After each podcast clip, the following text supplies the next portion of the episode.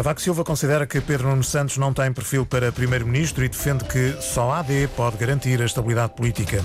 Na reação, Pedro Nuno Santos considera que o artigo de opinião do antigo primeiro-ministro não é surpreendente.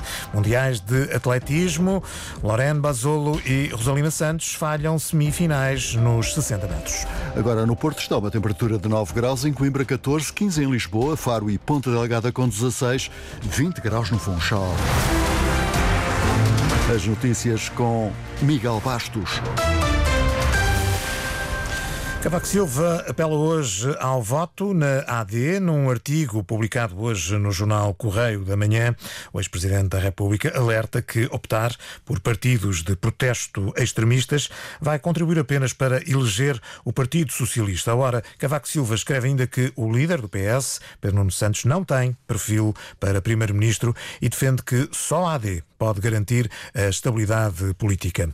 O secretário-geral do PS considera que esta a opinião do antigo Presidente da República não é surpreendente. Estamos a falar de um ex-líder do PSD, primeiro-ministro do PSD. Estávamos à espera do quê?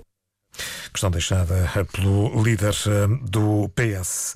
A líder do Bloco de Esquerda também já reagiu a este artigo de Cavaco Silva a apelar ao voto na AD. Marina Mortágua considera que o antigo primeiro-ministro e antigo presidente da República está ligado a um passado que Marina Mortágua considera ser um passado sombrio. Sobre a presença de antigas figuras do PSD na campanha da AD, a líder do PAN considera que os portugueses não querem um regresso ao passado e o secretário-geral do PCP defende que a Aliança Democrática devia ser um grande peso na consciência pelos tempos da Troika. O primeiro-ministro missionário António Costa defendeu esta manhã que a Europa está, nesta altura, sob um forte ataque do populismo. Num discurso no Congresso do Partido Socialista Europeu em Roma, António Costa afirmou que é preciso combater essa ideologia política. The European Union is now under populist fire. A União Europeia está agora sob ataque do populismo. A nossa principal tarefa, enquanto socialistas e democratas, é combater o populismo, atacando pela raiz as causas profundas. O populismo alimenta-se do medo e temos de munir os nossos cidadãos de confiança, segurança e certeza para construir a Europa que queremos. Deixem-nos construir a Europa que queremos.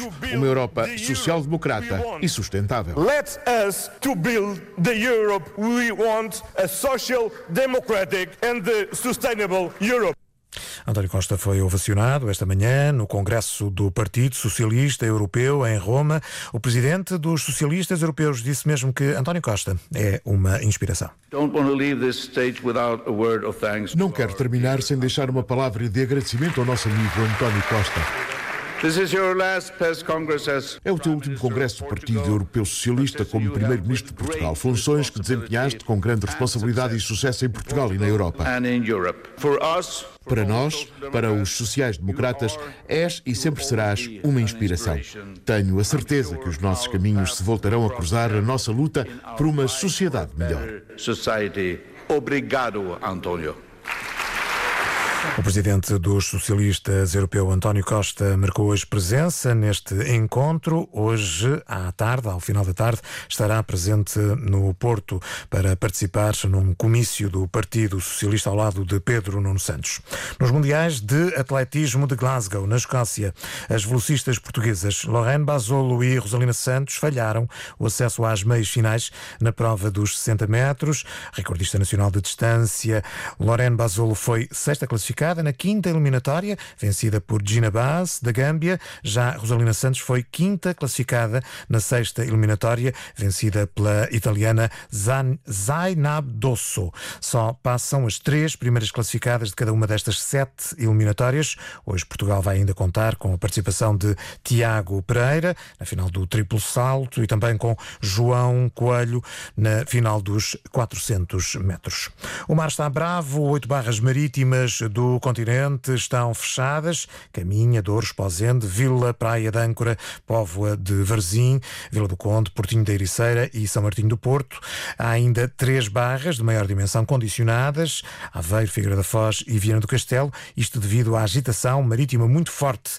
O Instituto Português do Mar e da Atmosfera emitiu avisos laranja e amarelo para 10 distritos devido à ondulação. O IPMA colocou ainda sob aviso laranja os distritos de Castelo Branco e da Guarda, neste caso devido à queda de neve.